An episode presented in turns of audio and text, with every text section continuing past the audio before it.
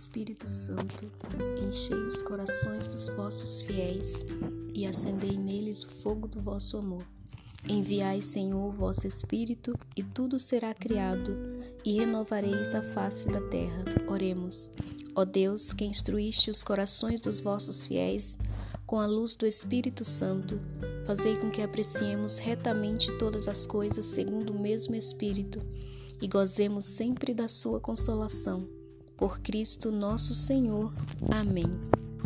Não vos conformeis com este mundo, mas transformai-vos pela renovação do vosso espírito, para que possais discernir qual é a vontade de Deus, o que é bom, o que lhe agrada e o que lhe é perfeito. Este é o convite de São Paulo. São Paulo, em suas cartas, ele vem nos falar desta vida nova, essa vida nova em Cristo Jesus, que nada mais é do que entrar na forma de Cristo, nos formar em Cristo, permitir que nós sejamos um outro Cristo.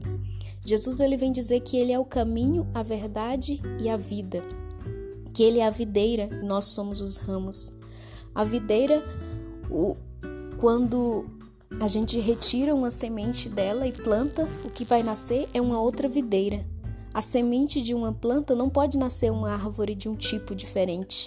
Se nós somos sementes de Cristo, se nós deixamos que a semente de Cristo germine em nós, nós não podemos ser algo diferente disso. E São Paulo ele vem nos lembrar isso. Não vos conformeis com este mundo.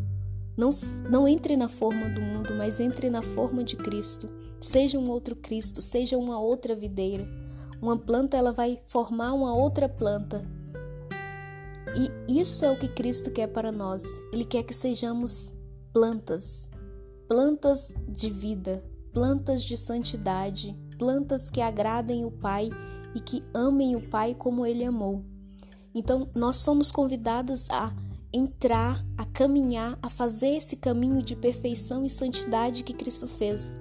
A gente sabe que Jesus é Deus, ele é verdadeiramente homem e verdadeiramente Deus. Nós somos homens e o que nós somos convidados é a imitar esse homem que Jesus foi, porque ele veio para nos mostrar como é ser o homem que Deus quer que sejamos.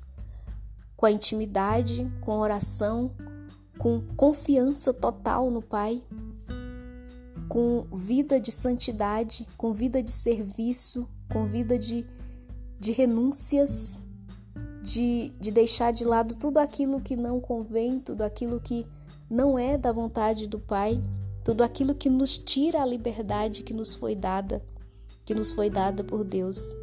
Então que neste dia nós possamos olhar para esse Jesus que é a árvore da vida é claro que nós não temos vida em nós mesmos, nós vamos precisar desta vida, nós vamos precisar nos alimentar desta vida que é Jesus.